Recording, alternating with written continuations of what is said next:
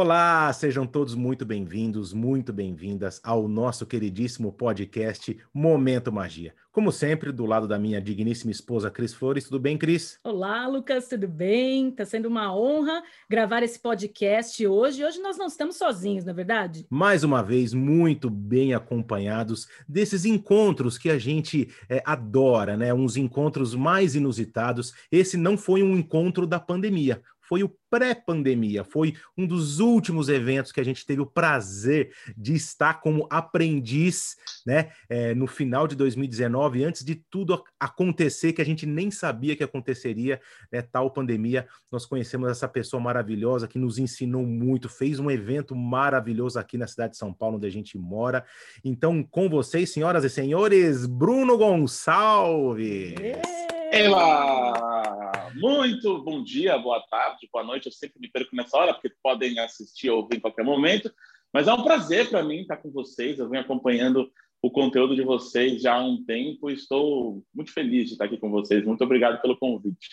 E olha só, esse nosso convidado de hoje tem UAU até no nome da empresa. UAU. UAU Business Institute. Então, ele já é chique até no nome e dá esse UAU desde as boas-vindas. Então, a gente está muito feliz de receber você aqui, Bruno. Nossas portas, nossos ouvidos, nossos conteúdos estão sempre abertos aí para te ouvir. E aí a gente já começa, então, fazendo a primeira pergunta de quem é o Bruno Gonçalves né, e como surgiu a UAU Business. Legal. É, eu costumo dizer que o Bruno é um perdido que se achou, né? Porque eu sou engenheiro de computação de formação, então é, comunicação é, é, a última coisa que um engenheiro pensa em fazer na vida. Uh, mas assim que eu terminei a faculdade, aliás, no meio da faculdade, eu já estava meio perdido, eu via que não era muito aquilo é, que eu queria fazer, mas sabe quando bate o medo? Assim, eu não vou deixar essa faculdade aqui de cinco anos eu não vou largar ela no meio. E foi mesmo assim. Assim que eu saí da, da faculdade, trabalhei com finanças na IBM, é, trabalhei é, atendendo empresas como Microsoft, Apple, é, Sky. Sabe quando a coisa não vira, assim, porque simplesmente é, não é a sua paixão, mas você tem que trazer dinheiro para casa, tem que se sustentar, e aí você se esforça para fazer aquilo de alguma forma do melhor jeito que você puder fazer, Uh, aí eu virei minhas atenções para o marketing digital. Então, eu fui gerente de e-commerce, fui gerente de marketing, uh, fui head de e-commerce em uma empresa de full commerce aqui em São Paulo, que é uma empresa que cuida de vários e-commerces. E aí eu falei, meu, não dá. Não dá porque tinha dia que eu chegava em casa chorando. Né? Eu via as pessoas fazendo coisas maravilhosas, coisas legais, as pessoas se emocionando no trabalho. E para mim, a segunda-feira era um negócio assim, de chorar. Né? A musiquinha do Fantástico já trazia aqueles sentimentos horríveis. E eu falei, meu, eu não posso viver a vida inteira assim. Não é possível que eu vou ficar a vida inteira trabalhando com um negócio que eu não gosto. E, e aí eu comecei a me perguntar o que eu gostava de fazer. E eu sempre gostei muito de falar. Né? É, eu já tinha tentado ter uma empresa de comunicação, eu já tinha, eu já tive programa de TV Olha, lá em é Santos, é onde eu nasci. Sim, sim. Olha, não pesquisem bigorna digital na, no YouTube. Não pesquisem. Eu é fico vergonhoso. imaginando as pessoas agora. Anota, a gente vai deixar na descrição desse vídeo, aliás. O Google lotado de bigorna. O que, que é bigorna? Bigorna digital. Cara, muito Conte louco. mais sobre bigorna isso. digital. Uh, eu falei, meu, eu quero, eu, eu, gosto de falar, eu quero expor minhas ideias. Fui lá no, no canal da minha faculdade, que era a Universidade de Santa Cecília, e eu comprei um horário na programação de domingo. E aí eu peguei uma câmera, comprei uma câmera, aquelas grandonas, né, que parece aquelas câmeras de TV, eu vou fazer esse programa. Né? Peguei um escritório comercial, botei um fundo verde no fundo e fomos para as cabeças. Né? A gente vendeu comercial, recebeu carta, a gente recebeu uma carta de fã. Ó, uma carta, eu emocionei. Quando a carta chegou, você não tem ideia, que ia cair uma lágrima quando a Mas não era chegou. assim dos seus pais, de parente, nada disso. não, não, não. Mas era, era, muito louco que eu comecei, é, eu já me revoltava com a falta de excelência em algumas coisas. Pra você ter ideia, a gente entregava o programa gravado e a emissora é, tinha, devia ter um software que rodava os programas. Na hora que foi exibir o nosso, o programa travou. Então rodou a abertura do programa e ficou estático, travado. E aí, é engraçado, meu sobrinho, que hoje tem 20 anos, e na época, sei lá, tinha uns 11, falou, ele falou para mim esses dias que ele lembrou do momento, deu revoltado, pegando o celular, ligando que nem um condenado para a emissora, ninguém atendendo, e o programa lá travado, né, por, sei lá, 15, 20 minutos. Imagina, na Globo, o estagiário teria sido mandado embora. Mas era só, era só o começo, né? E aí, obviamente, não deu certo, né? É, porque as coisas não se pagavam. Eu tive uma empresa de uh, que ensinava oratória e comunicação, mas sempre ficou aquele negócio assim: poxa, Bruno, sobre o que que você vai falar? Legal, você gosta de falar em público, você sabe falar em público. Desde os cinco anos de idade eu faço curso de oratória. Tá bom, legal, você tem a oratória, mas você vai falar sobre o quê? Uh, e aí eu fui para Disney. aí eu fui para Disney em 2014, a primeira vez, e eu voltei enlouquecido.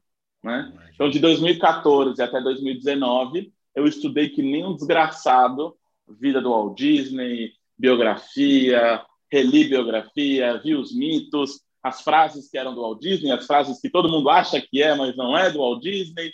Uh, e aí, em 2019, lá trabalhando ainda, falei: chega, chega, programei o evento. É, e isso é uma coisa muito legal, que, que, que, é a coisa do sonho.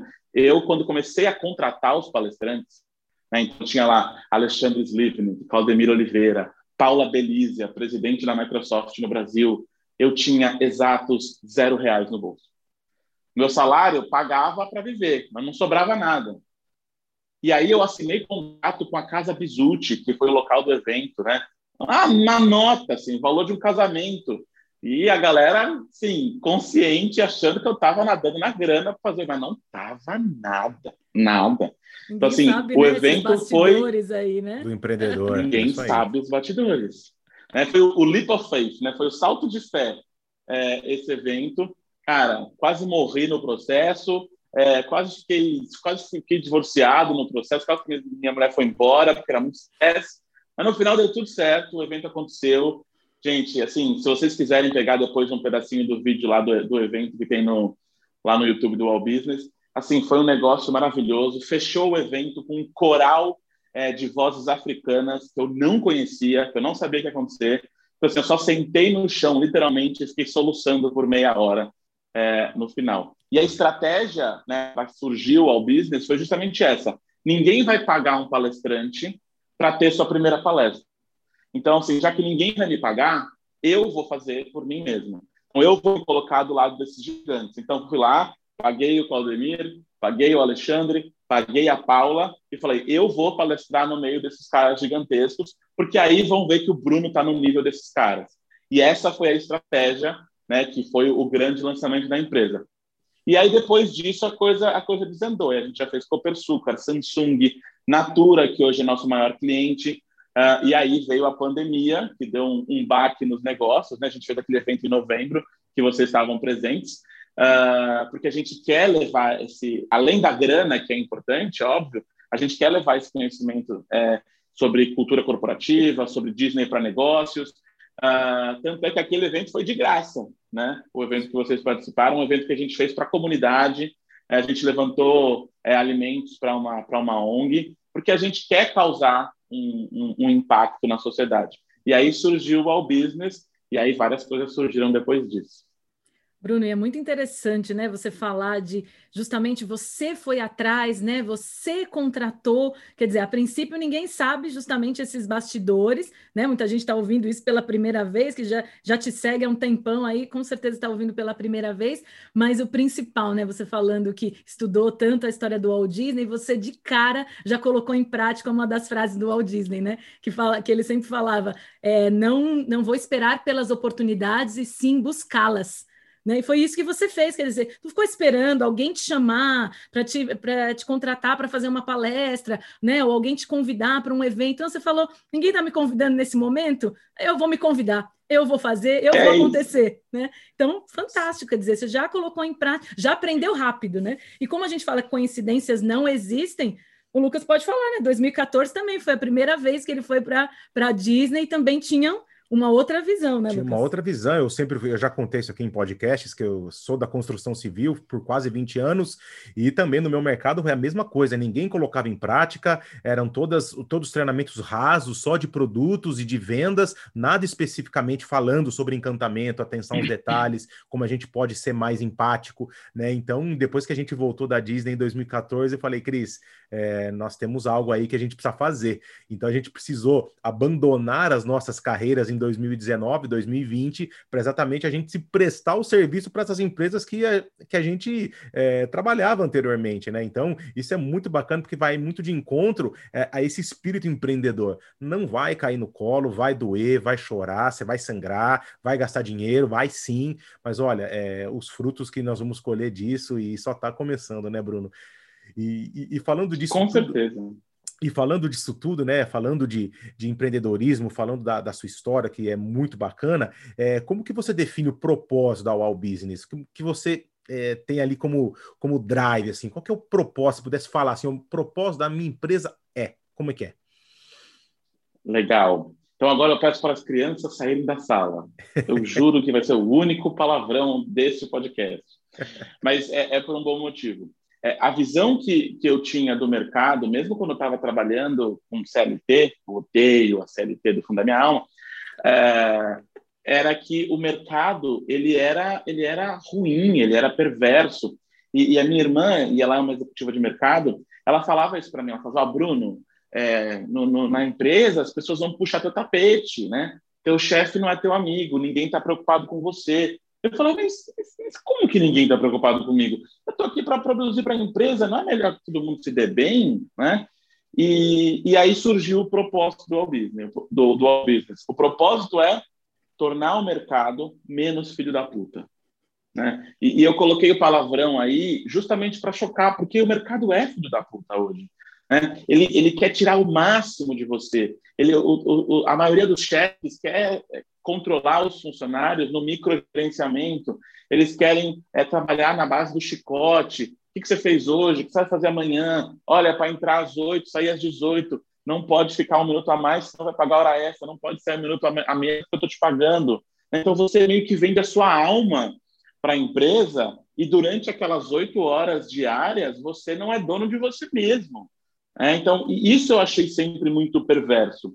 Quando, na verdade, estudos e pesquisas, enfim, é, inúmeros estudiosos já provaram que quando a pessoa está feliz com o que ela está fazendo, ela produz muito mais, produz muito melhor. Então, se, se vocês entrarem no site do All Business hoje, você vai ver que lá na capa tá gente feliz dá lucro. Quando os funcionários trabalham com propósito, trabalham entendendo qual é o impacto que eles estão causando, como acontece na Disney, né? Então, eles sabem que eles estão entregando felicidade.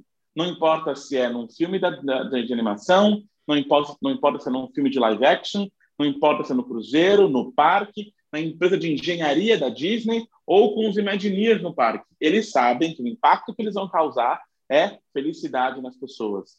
E isso faz toda a diferença na hora do, do processo de criação e de fazer o que você tem que fazer. Né? A McKinsey, uma consultoria de negócios, ela fez um, uma pesquisa, ela descobriu que um funcionário feliz, né, ele produz 63 a 65% mais. Então, no final do dia, é muito mais interessante, é muito mais dinheiro no bolso do patrão se o cara estiver feliz. Mas é contraproducente, né? Não, não é lógico isso, porque parece que no chicote funciona melhor, mas não funciona. Então, a gente está aqui, primeiro, para mostrar que treinar os colaboradores é importante, treinar as pessoas é importante, e é o trabalho de vocês também, e vocês veem o resultado disso quando as pessoas sabem o que vão fazer. Uh, então, tem aquela frase do Henry Ford, né, que é, é, poxa, mas e se eu treinar e as pessoas forem embora? Porra, mas e se eu não treinar e elas ficarem?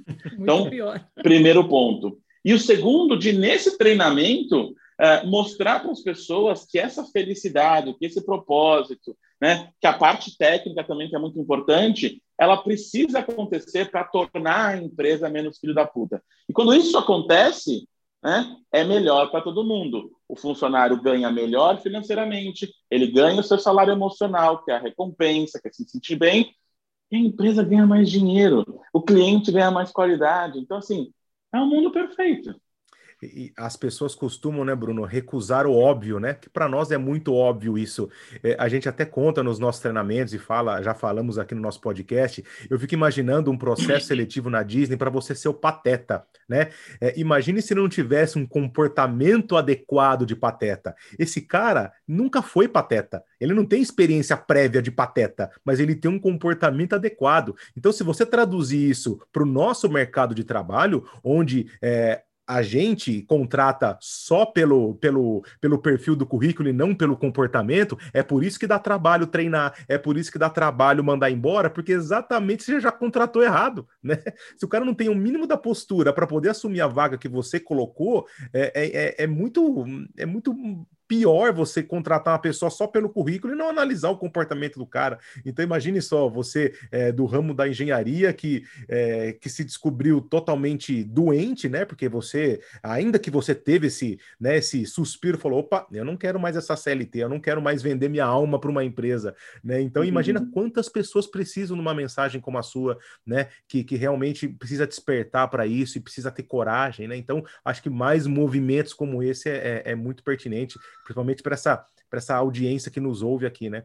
E o Bruno foi falando assim, a gente teve a mesma sensação. Né? Então você foi descrevendo, Bruno, e a gente já passou por isso também. Aí foi dando aquela coisa, sabe? Você foi falando, já vem aquele negócio, você fala, meu Deus, esse, esse, né, esse chefe que quer só por causa de um salário que às vezes nem é tão bom assim, na maioria das vezes não é, né? E tá ali, nossa, mas você tá aqui, eu tô pagando seu salário, e você tem, e, e completando o que você falou, não sei se isso aconteceu com você, mas aconteceu muito comigo e com o Lucas, justamente porque a gente já pensava em treinar as pessoas e ter uma empresa, a gente fazia paralelamente, porque obviamente é o que a gente sempre fala aqui nos nossos treinamentos, né, nos nossos posts, não dá para largar tudo de uma hora para outra, né? A gente não quer incentivar ninguém, olha, você não está feliz no seu trabalho, pede demissão hoje. Tá aí as suas contas, não, né? É, e os seus é. boletos que vão chegar. Então a gente incentiva. Nós fizemos isso, acredito que você também fez, né? Vamos fazendo uma coisa paralela. E aí, quando as pessoas que trabalham com você, ou às vezes o dono da empresa, fica sabendo que você está se articulando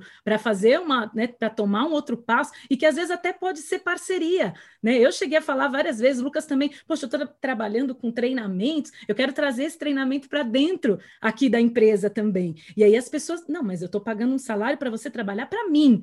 Para você, você faz depois no final de semana, se der. Né? Então, além disso, fica essa cobrança, quer dizer, eu estou pagando um salário para você realizar o meu sonho, então você tem que ficar 100% olhando para mim e para minha empresa.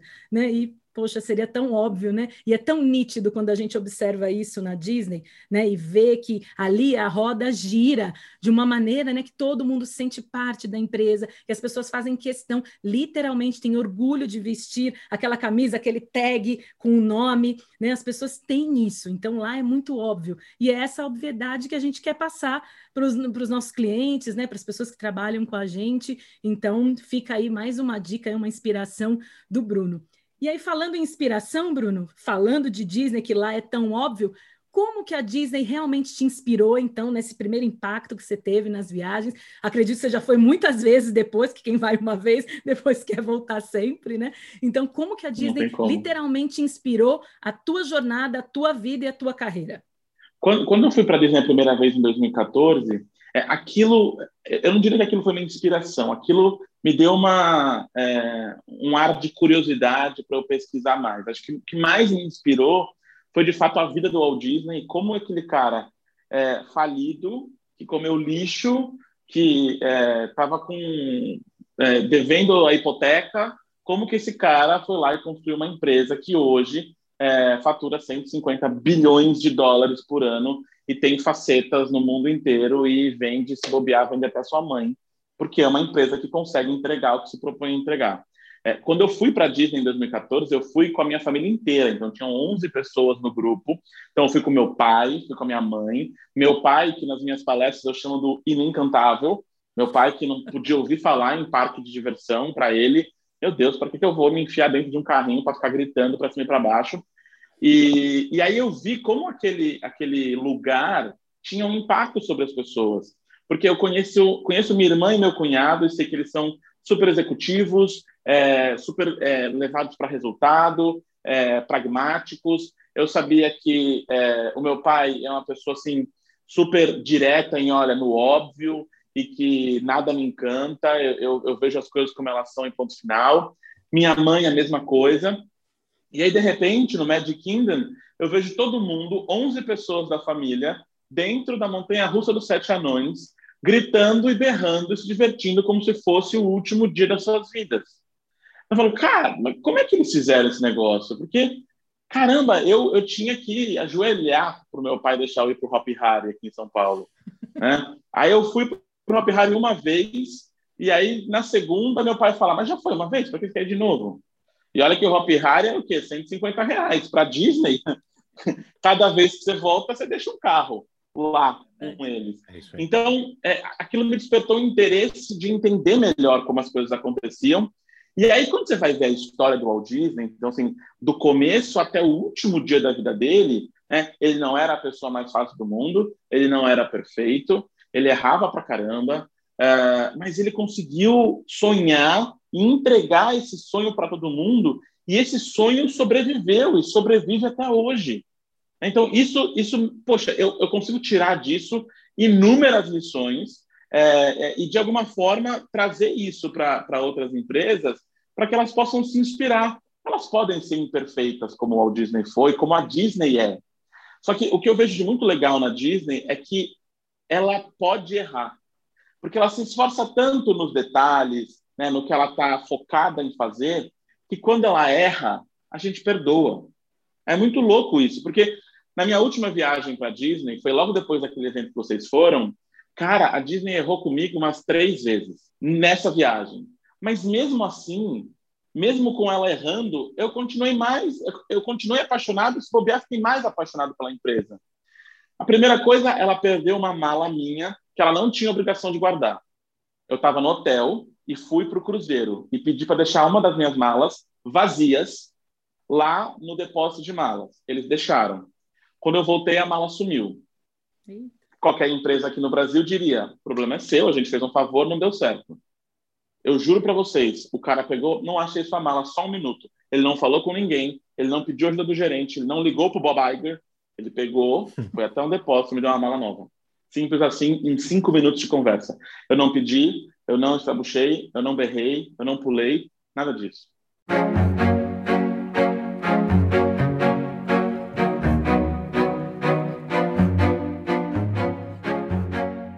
Eu estava no Magic Kingdom na virada do ano, 31 de dezembro de 2019 para 2020. Uma loucura, os cast members enlouquecidos. E uma cast member gritou comigo. E com a minha esposa, que é PCD. Né? né pedindo para ela é, liberar o caminho, alguma coisa assim, que é uma questão de segurança, mas ela não conseguia, porque ela tem uma prótese na perna e você não conseguia se mexer no meio do Magic Kingdom. E, e aí a gente foi no Guest Relations, que a gente achou um absurdo, e trouxeram ela, ela pediu desculpas. Uau! Então, assim, é, a, a, Disney e, e o, o, jeito que ela lida com os processos mostra como toda empresa deve agir, né? Imperfeita, tentando melhorar sempre, tentando entregar, que é justamente o que o Walt Disney queria, que é justamente o que o Walt Disney fazia, sendo difícil, sendo imperfeito, mas entregando a experiência que ele queria entregar, desde os filmes até os parques. E o último ponto que eu acho maravilhoso no Walt Disney é ele não sabia no que ele era bom. Ele achava que o negócio dele era desenhar. E ele criou a Disney achando que ele era muito bom em desenho. E aí a gente vê que não, não era isso que ele era bom. Ele era um bom contador de histórias, porque o Mickey ficou para o Up Iworks, todas as animações da Disney ficaram para outros animadores, e para ele sobrou o que ele era realmente bom, que era contar histórias. Ele não era nem bom na administração, teve que vir o Roy né, para resolver o problema, senão ele ia falir de novo. Né? E a Disney quase faliu várias vezes. Então, acho isso muito legal. Isso mostra para a gente, né, também como inspiração, que a gente precisa agregar, a gente precisa ter parcerias para fazer as coisas darem certo. Como o Lucas falou no, no pré-show, no lado B, né? É, às vezes tem uma coisa que eu sei e vocês não sabem, às vezes tem umas coisas que vocês sabem e eu não sei, e aí a gente pode agregar e construir uma coisa muito maior. E eu acho que é super importante isso para a gente que está nesse ramo de é, é, encantamento, né? É, vocês falam de magia, está no nome de vocês, a gente fala de uau, está no nosso nome, porque a gente pode se ajudar não precisa ser como uma velha guarda de, de palestrantes que existe, né? E, não, e quase não está existindo mais, que é, não, esse, esse, nicho é meu e ninguém mais vai falar sobre esse, esse, nicho que é meu, porque eu sou o melhor e o maior do Brasil, porque eu já fui em todos os parques da Disney do universo. Não, tá tudo bem. Né? Você pode agregar, porque o Walt não era assim. Ele era ruim em finanças, ele era ruim em administração, ele era mais ou menos em desenho, mas ele era animal em storytelling. E aí ele foi agregando outras pessoas animais em outras coisas. Acho que esse, esses são os pontos de inspiração. Quase uma palestra, mas é mais ou menos isso. Nossa, sensacional esse olhar, Bruno, porque isso mostra humildade, né? É, um grande líder tem que ser humilde. Então, por isso que a gente olha para os chefes, né? Então, a grande diferença de chefe e de líder. Então, o Walt Disney liderou é, toda uma estrutura e deixou um legado mesmo antes de conhecer é, que não conheceu fisicamente né, o, o, os parques de Orlando e veja o tamanho do legado depois de 50 anos. Estamos aqui falando dele e vai se perpetuar por mais 50. Você contando casos que aconteceu contigo, né, de encantamento. Então, assim, a Disney não gastou um real com isso, né? E você é um grande propagador. Eu sou um propagador, a Cris é, e todas as pessoas que falam de Disney totalmente gratuitas, porque ela fez ações que não custaram absolutamente nada, como o nosso grande amigo Matias fala, né? É, 10% 10% é, é custo e 90% é experiência, né? Então, é, isso é, é maravilhoso a gente compartilhar. E, Cris, o que, que você tem mais para saber do homem aí? Olha, Vamos aproveitar. Bruno, o que é mais bacana dessa nossa conversa, que o Bruno frisou muito bem, que é isso, uma hora a gente aprende, outra hora a gente ensina, e a gente está aqui junto para aprender e para também ver que o que um fala, o outro está realmente afirmando. Então a gente também, vira e mexe, dá uns exemplos do que aconteceu com a gente, né, na, nas situações dos parques, né, coisas engraçadas, às vezes problemas realmente. Então, para vocês verem que a Disney literalmente é humana, então, todo humano pode cometer erros, né? E aí fica aquela, aquela velha frase, né? O problema não é o problema, é como você lida com o problema. E a Disney é expert em lidar com esse tipo de problema. Então, o que a gente dá de exemplo, o Bruno está afirmando aí que já aconteceu com ele e olha como ele admira, né? E aí também os exemplos que ele deu, a gente também confirma e fala, nossa, também a gente já passou por isso. Então, isso é possível que realmente as empresas têm que aprender com a Disney. Né? E aí fica a nossa próxima pergunta, Bruno. Você que atende grandes empresas, né, dá as suas palestras, os seus treinamentos, suas consultorias aí, acompanhando as empresas de perto, o resultado. O que, que você sente que é a maior dificuldade das empresas atualmente? Eu só queria é, uma coisa que o Lucas falou, que me lembrou uma frase, o, antes de responder sua pergunta, Cris. O Lucas falou que o, o Walt Disney não viu os parques da Disney, né? Os parques da Disney em Orlando. E uma vez a Lily, esposa do Walt Disney, foi perguntada sobre isso, né? Porque, é, poxa, como é que você se sente que o, o Magic Kingdom era o parque que ia consertar todos os erros que foram cometidos na Califórnia? Como é que você se sente com o Walt Disney morrendo no meio do projeto, né? Aliás, é no começo do projeto, né? Ele não viu o parque acontecer. E a resposta dela foi: não, como assim? Ele foi o primeiro a ver. A gente está vendo agora. Então, eu acho isso muito louco e quando, sempre quando eu conto essa história, é, que está numa das biografias dele, que eu acho que é do Neil Gabler, é, me dá me dá até arrepio. Então, ele foi o primeiro a ver e, e com certeza ele está muito ciente aí do, do, do, é, do legado dele, como ele aconteceu. Sem dúvida. A gente e só aí, lamenta, sobre... né, Bruno? Você também, como fã, né? A gente só lamenta. A gente queria ter fotos dele lá no Castelo da Cinderela, né? A gente só fica pensando, né? Se ele fez tudo isso, imaginando como ia acontecer, imagina se ele tivesse continuado, né? Ele continu... deixou o seu Com legado, certeza. mas se ele tivesse presente fisicamente, fisicamente, imagina só, né? Não, seria, seria maravilhoso, né? É, infelizmente, é, é o que a gente tem, e mesmo com, com o pouco que, que, que ele teve de perspectiva do Magic Kingdom e dos outros, e dos outros parques, é, a gente ainda tem um, um mundo muito mágico. É, e puxando isso aí, se você der uma olhada, tem muita gente que fica ressentida com o Epcot, né? Porque o grande projeto dele não era nem o Magic Kingdom, era o Epcot, né? Para ser a cidade do futuro e tudo mais. E o Epcot acabou virando um parque, né? Que não era o, o propósito dele. E acho que isso ensina para a gente o seguinte: é, a gente não pode se prender à visão ou a a ideia daquele fundador, daquele, é, daquela pessoa que nos inspira. Porque o Walt era uma pessoa à frente do seu tempo, e o tempo que ele imaginava já chegou. Então, se a gente ficar preso a essa visão do Walt, a gente vai ficar preso no passado. Né? Então, é, a gente precisa olhar para o Walt, a gente precisa entender qual era a visão dele, ele era um homem à frente do seu tempo, mas a gente precisa fazer alterações de visão.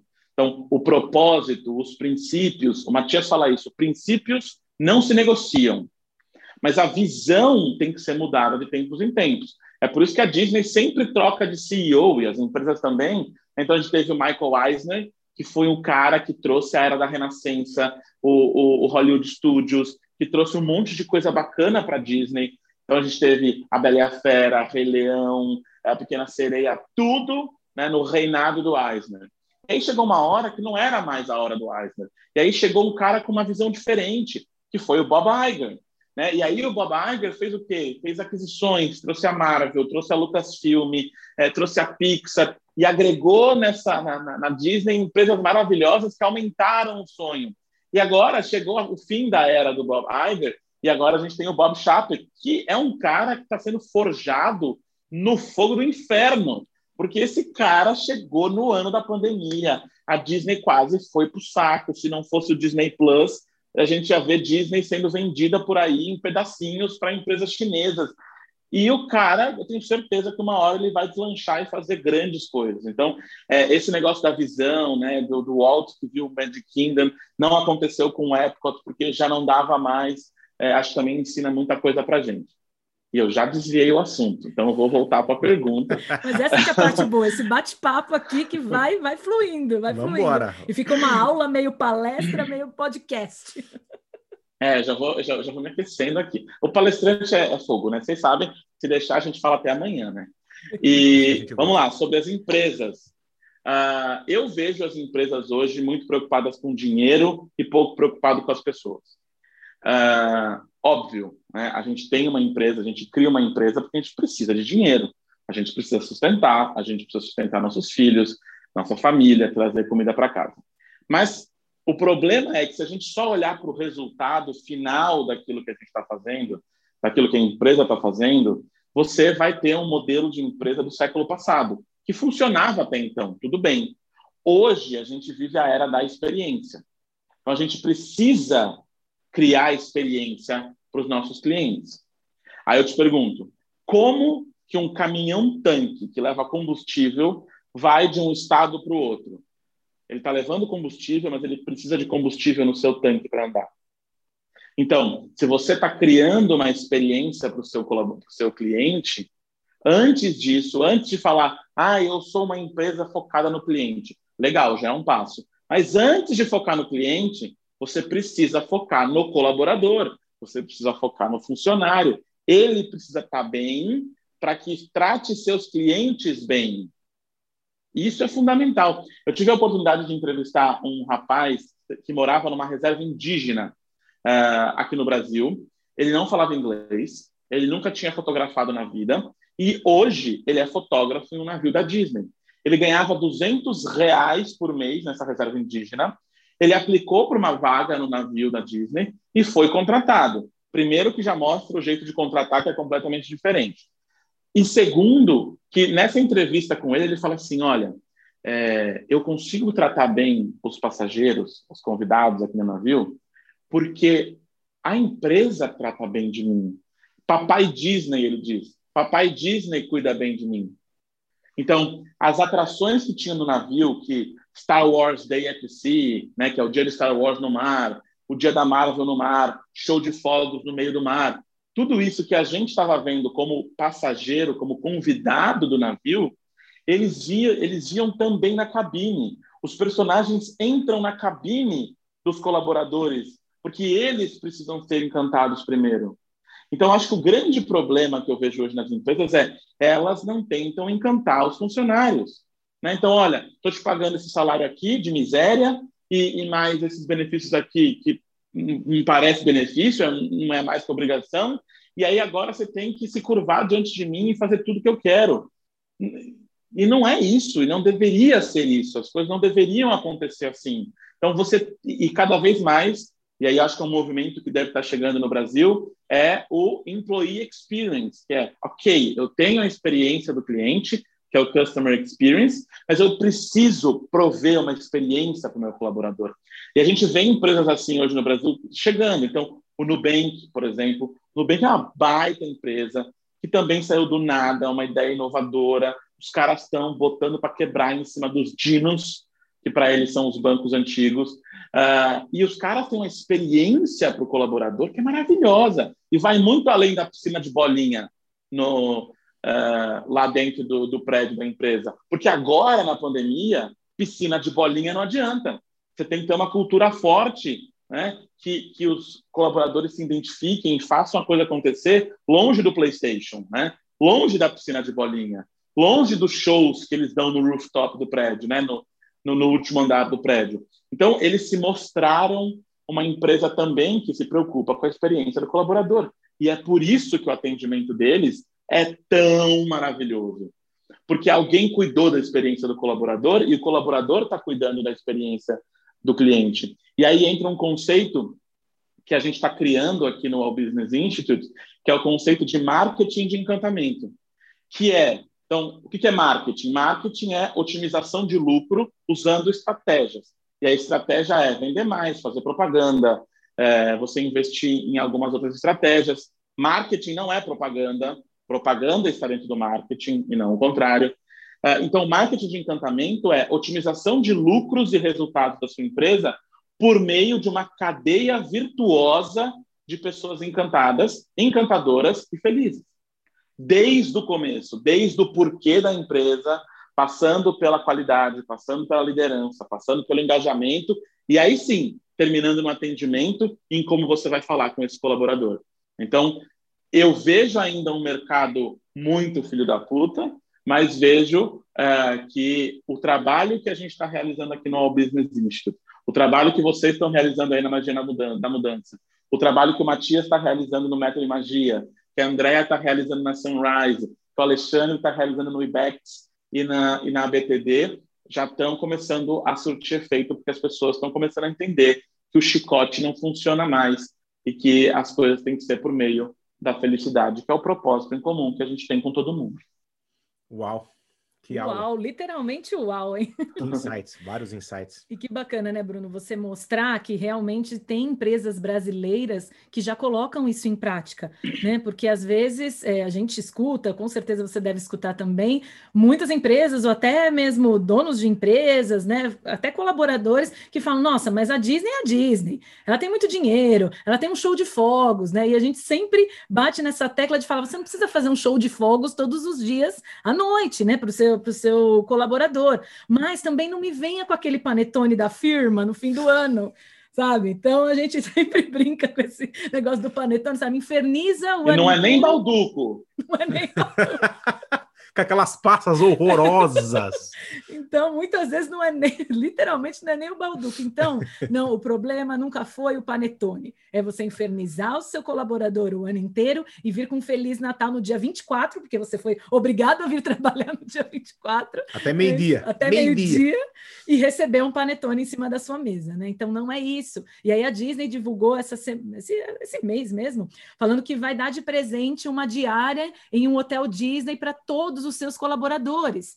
Né? Então, quer dizer, eles vão poder se hospedar em qualquer hotel. Obviamente, deve ter ali uma listagem, obviamente, não vai ser no meio da temporada de julho, né? mas um, um, um colaborador, né? um cast member, que tenha vontade, por exemplo, de conhecer o Grand Floridian, conhecer os hotéis de luxo da Disney, poxa, vai, vai poder, vai poder levar acompanhante, vai poder levar o seu filho, a sua filha, para mostrar: olha, olha onde eu trabalho, olha o a empresa que eu trabalho, olha o que ela proporciona para mim e para minha família.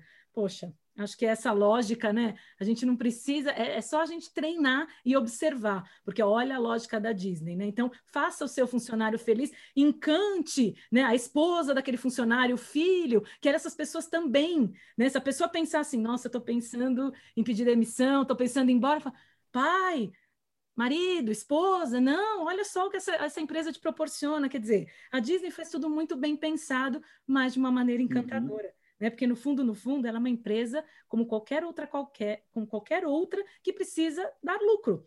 Né? O Bruno mesmo citou aí, se não fosse aí uma intervenção aí nessa pandemia, podia dar um grande problema, né? Então a, Disney precisa gerar renda, obviamente, e tem um custo muito maior. Então aproveite, você que não é a Disney, tem uma empresa pequena e você não tem os custos da Disney, aproveite que você pode encantar de uma outra maneira até mais sutil. Só não me venha com o panetone no final do ano. E fica um alô para Balduco, Balduco, contrata a gente, porque a gente tem uma era da experiência. Contrata o Bruno que vai chamar a gente, por favor. Balduco, promova uma experiência diferente daquele panetone, por Exatamente, favor. Exatamente, que causa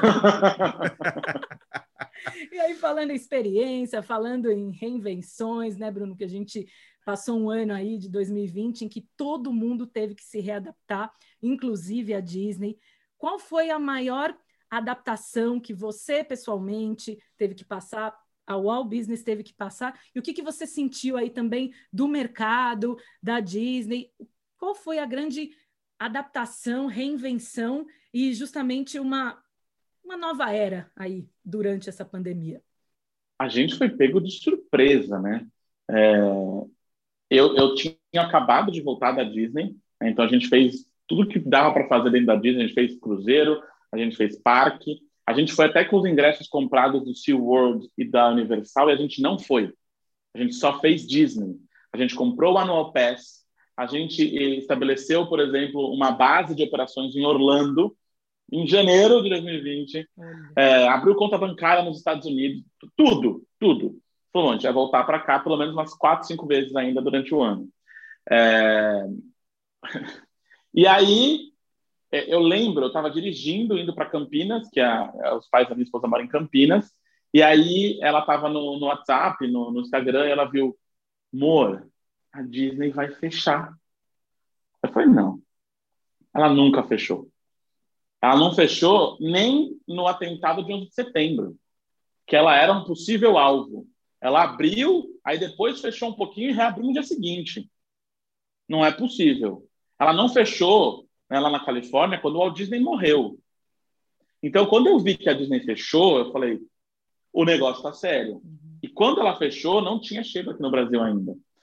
E no dia 6 de março, foi minha última palestra presencial na Natura, no NASP, que é o Centro de Distribuição da Natura. Foi um marco na minha carreira, uma baita palestra. Né? Foi um dos meus primeiros clientes que não, não negociaram, sabe? Assim, qual é o valor da palestra? X. Ok, me passa a conta. Aí eu, oi? Olha! Você não, você não vai negociar? Não, não vou. Não, é isso. Emite nota, lógico. É isso.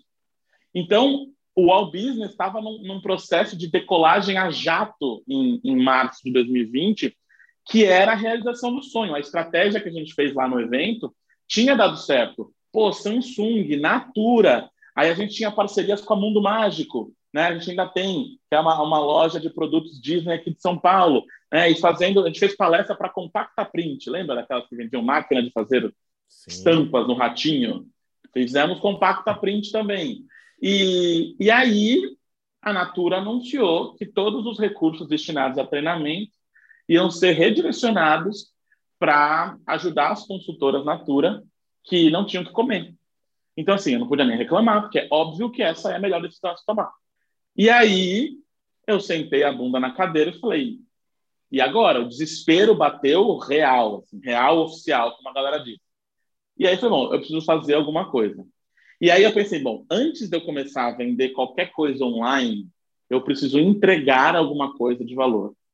Uh, e a gente estava conversando aqui sobre marketing digital antes de começar, e a gente vê, e está tudo bem, as estratégias de marketing digital, você joga uma isca, a galera vai na isca, e aí você faz uma venda. E está tudo bem, porque na isca você entrega conteúdo. Mas a gente resolveu entregar um conteúdo sem isca, sem pegadinha, sem nada no final, e aí a gente criou o segundo evento. Então, o primeiro tinha sido em 2019, a gente criou em abril de 2020 o All Business Conference Quarantena Edition. E aí começou um trabalho de política, porque a gente começou a ligar para os palestrantes e falar assim: olha, a gente não tem dinheiro para pagar sua palestra, mas vai ser um evento uh, gratuito e eu queria muito que você tivesse aqui com a gente. E aí eu fui surpreendido positivamente que a galera topou. Então, assim, o Alexandre Slivnik foi super generoso, uh, o Claudemir Oliveira também, e aí veio o Matias, e veio a Andréia, o André Merino. A gente convidou a Gisele Paula, que é cofundadora do Reclame Aqui, e ela também topou e teve com a gente nesse, nesse evento. Então, foi um negócio surpreendente de acontecer, com tanta gente se juntando para entregar um conteúdo de qualidade. E aí a gente começou a, a, a ver resultado quando, no dia que a gente lançou as inscrições gratuitas, uh, a revista Exame mencionou a gente numa reportagem. Falou, olha, é um dos eventos legais para você ir, para você participar durante a quarentena. E nisso foram, se eu não me engano, 1.600, 1.700 inscritos nesse evento. E aí eu, eu dava o refresh, no, atualizava o e-mail, né, que a gente fazia pelo Simpla, e aí não parava de chegar confirmação de inscrição. E eu, meu Deus, o que está acontecendo? Foi quando eu fui ver a exame. Então, a gente acabou saindo numa revista em âmbito nacional, o que já me fez cair no choro. Eu falei, ótimo, já atingimos um passo que eu nem imaginava. E aí, a gente, no dia a dia do evento, foram cinco dias de evento, e, cara, todas as edições, e o Lucas sabe a complicação de uma edição, é, a gente fazia as edições no dia do evento. Então, a gente teve que fazer uma vinheta, a gente criou homenagens para o Walt Disney, e tudo eu que editei, a gente não tinha contratado ninguém para editar, né? E buscar trilha branca para colocar na, na, na é, nas edições, e, e, enfim, foi uma loucura. E aí, no último dia, uh, e medo de travar, o medo de travar uma transmissão usando o OBS, é um negócio que, que cada vez dava uma telinha preta, assim, que às vezes era a tela preta do vídeo, meu coração parava. Você deve saber, você deve saber essa, essa sensação. E aí, no último dia, o bagulho era muito louco, porque era ao vivo, o Alexandre lá em Orlando, então, olha o esquema né, técnico. A gente fez uma chamada via Google Meet, eu e o Alexandre, e aí o Alexandre transmitia para minha tela. Eu, no OBS, captava a tela do Google Meet com o Alexandre, jogava para o OBS Studio, que é o software de transmissão de streaming, e esse OBS jogava para o YouTube. Nossa. Tudo isso com áudio, e a gente teve que fazer três, quatro canais de áudio, porque o meu áudio, conversando com o Alexandre, nos intervalos, não podia sair para os espectadores. E assim, rolou e não teve problema nenhum. Os vídeos que ele fazia, que ele usava na palestra, eu soltava do Brasil e ele lá em Orlando. Cara, foi um bagulho maluco, maluco. E aí, ficou a única perfeito, coisa que eu lembro foi. Observação, ficou perfeito, porque nós estávamos assistindo ao vivo e ficou perfeito. Cada assim. Então, pessoal, agora coloca o vídeo. E era assim, um segundo e o vídeo entrava. Tá perfeito, Bruno. Olha, esse elogio eu vou aceitar, viu, Cris? Eu não costumo aceitar elogio, mas esse eu vou aceitar porque deu muito trabalho. E aí, eu, caramba, deu certo, meu coração pulando. E, e eu sou muito é, noiado com a questão técnica, eu morro de medo de alguma coisa dar errado que você não previu antes. E aí acabou, a gente rodou o último filme do Patal cantando, e meu Deus, eu só sentei assim, aí eu ia jantar depois com minha esposa, eu parei assim, eu chorei, chorei, chorei. Sabe quando sai toda a adrenalina que estava no seu corpo? Eu falei, caraca, deu certo. E, assim, 1.600 inscritos, o link era aberto, deu mais de 5 mil pessoas assistindo é, pessoas, é, é, visualizações únicas assistindo durante os cinco dias. Então, esse foi o nosso primeiro passo na pandemia.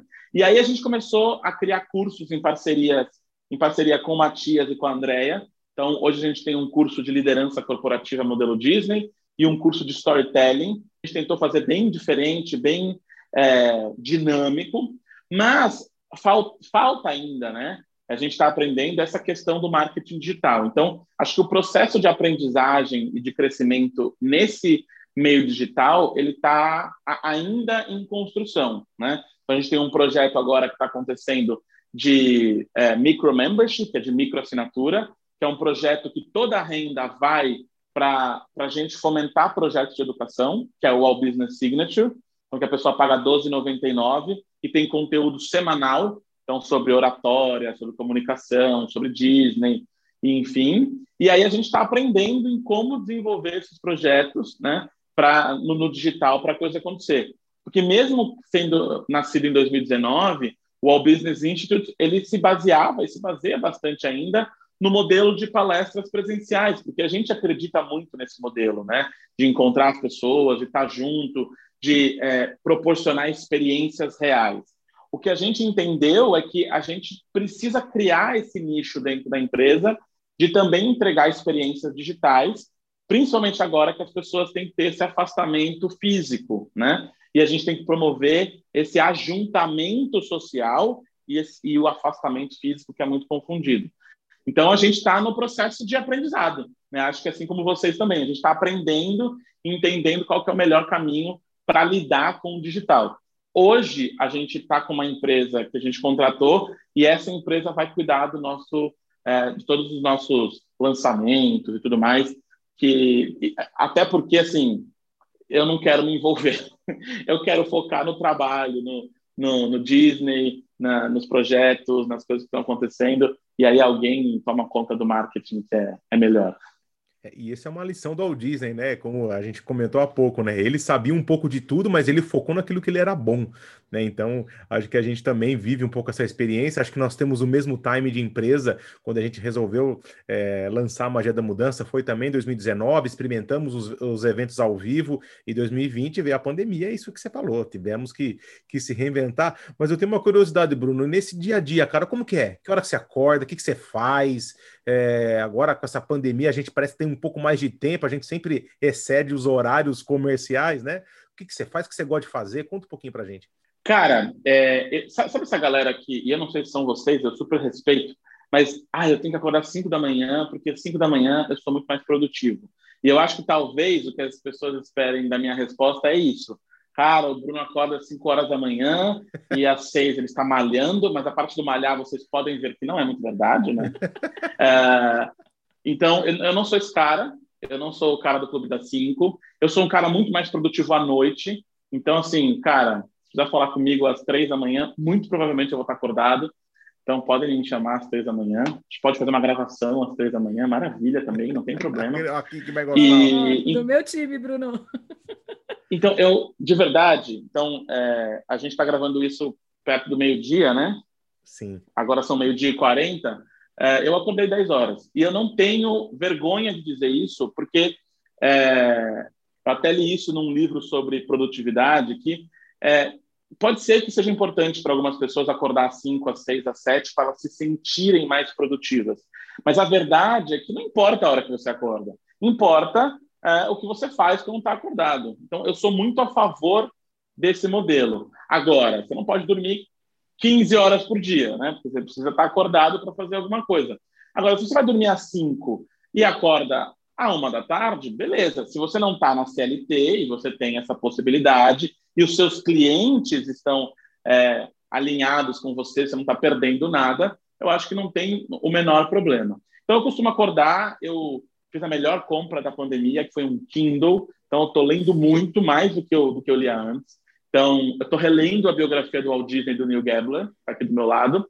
Uh, eu estou lendo o livro do Harari, que é o Sapiens, maravilhoso para entender comunicação, para você entender é, como a gente é, surgiu como espécie e, e, e por que, que a gente faz o que a gente faz, por que, que aqueles gatilhos mentais do marketing digital funcionam. Então, esse livro do Arara é maravilhoso. E tem o segundo que eu quero ler também, que é o Homo Deus. Uh, que mais? Le... Acabei de ler o livro do Ed Catmull, da Pixar, que é o Criatividade S.A., maravilhoso também. Uh, que mais? Então, eu costumo dedicar um pouco do meu tempo para leitura. É um almoço normal, às vezes saudável, às vezes não. Uh, e estou dedicando, vejo que vocês estão é, correndo de vez em quando, né? Eu, nessa pandemia, emagreci 10 quilos, mas preciso emagrecer mais alguns ainda. Então, academia fechou, parque fechou, eu fico subindo e descendo escada no, no condomínio. Então, eu faço aí, eu fico no Apple Watch controlando as calorias, né? Tá então, tento fazer umas 300. Sem desculpas. Sem desculpas. 300, 400 calorias no dia, mais ou menos. Tento, às vezes não dá. Uh, e aí, fico com a esposa, é, a gente bate um papo, vê um, assiste um filme, assiste um filme da Disney. Às vezes não, ela gosta muito de filme de terror, aí a gente assiste um filme de terror de vez em quando. E, por exemplo, hoje é, eu tenho uma palestra presencial, é a minha segunda palestra presencial pós-pandemia, Então, estou super elétrico e animado, porque dia de palestra, vocês devem sentir isso, assim, imagina, tem uma palestra de uma hora, às vezes a gente entrega uma hora e meia, duas horas, a palestra acaba, eu morri. Porque parece que as pessoas drenaram toda a minha energia. Sem dúvida. Mas, assim, eu morri de, de quase precisar de uma cadeira de rodas. né? Então, o dia de palestra, eu já sei que ah, eu vou fazer a palestra agora meio de 40, eu vou fazer a palestra às duas, é, eu já sei que quando eu chegar eu tô morto. É batata, não vai fazer mais nada. A gente sente isso até online, que a gente é, sente, e, e, com certeza acontece com você, a gente estava comentando né, do brilho no olho, né, quando é de verdade, a gente consegue transmitir essa emoção, e até no online a gente sente isso, né? Porque a gente se dedica tanto, acho que as pessoas conseguem sentir, sim, a nossa energia, a gente acredita muito nisso, a nossa energia, a nossa vibração, nosso brilho no olho, que depois a gente fica. Nossa, dá até aquela um misto de alívio com vontade de chorar. Aí vem mensagem, né? As pessoas mandam, olha, foi, me tocou, olha, eu amei o que vocês falaram, nossa, me deu um insight agora. Poxa, isso aí para nós é um grande combustível, né? Com certeza, é, é, é essa é essa sensação. Então, a minha rotina é mais, é mais ou menos essa. Bruno, a gente não quer te atrasar para o seu encontro magnífico aí, para sua palestra. Então, fora tchau, tchau, tchau, o, que você estava comentando sobre o programa de assinatura 1299, tem algum outro projeto, algum spoiler que você pode apresentar para a gente aí? Posso. É, o grande projeto que a gente tem, eu acredito que é esse programa de assinaturas, porque a gente acredita que é, mudando a educação ou, ou promovendo, democratizando o acesso à educação no Brasil, é, é um jeito da gente resolver os problemas, é, e independente de política ou qualquer outra coisa que aconteça. Então, a gente quer muito escalar esse projeto, então, a gente não está medindo esforços para levar isso para mais pessoas e que seja disponível para mais pessoas. Uh, além disso, em primeira mão, a gente não contou isso para ninguém ainda, então vocês são os primeiros a saber. Uh, eu fui convidado pela BTD para palestrar no CBTD desse ano, né? Então, nesse ano no CBTD, eu vou falar sobre comunicação e a importância de saber se comunicar, a importância de você escolher uma mensagem para passar para o seu público, porque eu sempre digo que não se comunicar é impossível. Né? Se você cala a boca, se você não fala, você já está se comunicando. Se você é convidado para uma festa e não vai, isso é uma mensagem. Então, já que as pessoas podem escolher a sua mensagem, independente do que você faça, como que você toma essa comunicação na sua mão e você escolhe a mensagem, você é, é assertivo no que você quer dizer. Então, eu estou muito feliz de estar na equipe de palestrantes do CBTD desse ano. É um marco, é um sonho é, palestrar no maior evento de é, treinamento e desenvolvimento da América Latina. É o nosso TED, né? A BTD é o nosso TED. Então, esse é o, o grande, a grande notícia desse ano. É, espero é, também realizar o sonho um dia, ainda não recebi o convite, fica aqui a dica. Né? Uhum. Para quem quiser me convidar para um TED também é, é, o próximo passo, a gente quer participar também. Uh, e a gente tem um grande projeto aí para acontecer sobre marketing de encantamento. Né? Então, a gente desenvolveu essa teoria do marketing de encantamento, a gente já registrou é, a marca, o conceito. Vai ser uma marca só por um curto período, né? para a gente poder surfar na nossa própria onda, mas a gente quer que se transforme num conceito em que qualquer pessoa possa possa usar no futuro, assim como hoje é o marketing digital, o marketing de conteúdo e tudo mais, porque a gente acredita que é, essa cadeia de pessoas encantadas, encantadoras, felizes, tem o, o potencial para mudar o mundo, não só no ramo é, corporativo, mas principalmente na política, é, no, na, nas políticas públicas. Então, acho que a gente tem um grande impacto a causar e, com certeza, vocês fazem parte desse movimento. É, Quero me colocar super à disposição de vocês. Os projetos que vocês quiserem, estou é, super é, à disposição de vocês para ajudar, para contribuir, para assistir, para dar opinião, para dar feedback. É, como a gente já comentou, acho que nós que trabalhamos com esse ramo, é, nós não precisamos ser inimigos. Óbvio que de alguma forma a gente é concorrente, em algum momento a empresa vai ter que escolher entre a Magia da Mudança, o All Business, Alexandre Zivnik, Matias, mas eu acho que, na verdade, a gente tem mais a entender qual é o perfil daquele cliente e, dependendo do perfil, vai ter um fit melhor com cada um de nós. Então, podemos ser concorrentes, mas nunca inimigos, e a gente pode fazer parte de um mesmo movimento. É isso mesmo. Acho que o pró-mercado, né? A gente tem essa obrigação né, de incentivar você que nos ouve, é, se você gosta desse assunto, encantamento, atenção aos detalhes, é, tem muita coisa gratuita que a gente distribui aí genuinamente, sabe? É, a gente faz eventos gratuitos, que nem o Bruno comentou, né? tem aquela isca que você traz pessoas, mas, poxa, genuinamente é gratuito para você realmente se inspirar, para você realmente colocar a sua vida. A gente fala muito para casais, para relacionamentos também, então a gente pega uma outra vertente, como os ensinamentos Exato. do Walt Disney, a gente pode melhorar a nossa vida, porque se a gente está bem, a gente consegue empreender, a gente consegue trabalhar de CLT e tá tudo bem. Às vezes o sonho da pessoa é continuar numa empresa, mas se sentir bem. Então a gente tem essa outra vertente. E Bruno, antes da gente é, se despedir de ti e agradecer esse seu tempo maravilhoso aí que você disponibilizou para a gente, para nossa audiência, é, eu queria fazer um exercício, um desafio com você. Imagine claro que você tenha 30 segundos para dar sua mensagem para todas as pessoas do mundo. Então, 7 bilhões de pessoas do mundo vão receber no seu WhatsApp, no outdoor, na língua delas, traduzida para elas, e elas vão saber que o Bruno Gonçalves da Wall Business mandou uma mensagem de 30 segundos para ela, só que essa mensagem vai se autodestruirá em 30 segundos. Você tem 30 segundos para impactar as 7 bilhões de pessoas nesse mundo. O que, que você falaria para elas, Bruno? Eu parafrasearia uma música brasileira que diz que é impossível ser feliz sozinho. E isso vale para empresas, vale para pessoas, vale para famílias. É, o nosso viver hoje é com pessoas. A sua esposa, o seu esposo, os seus filhos, o seu cliente, o seu fornecedor são pessoas. Então, se dedique às pessoas. Se dedique primeiro a você, se entenda, converse com você e entenda que nada acontece sem pessoas. Empresa, política, mundo, nada. Então, lembre-se das pessoas. É isso que faz o mundo, não é construção, não é prédio, não é tijolo. São as pessoas. Se a gente se preocupar mais com as pessoas, o mundo vai ser um lugar muito melhor. Sensacional, sensacional.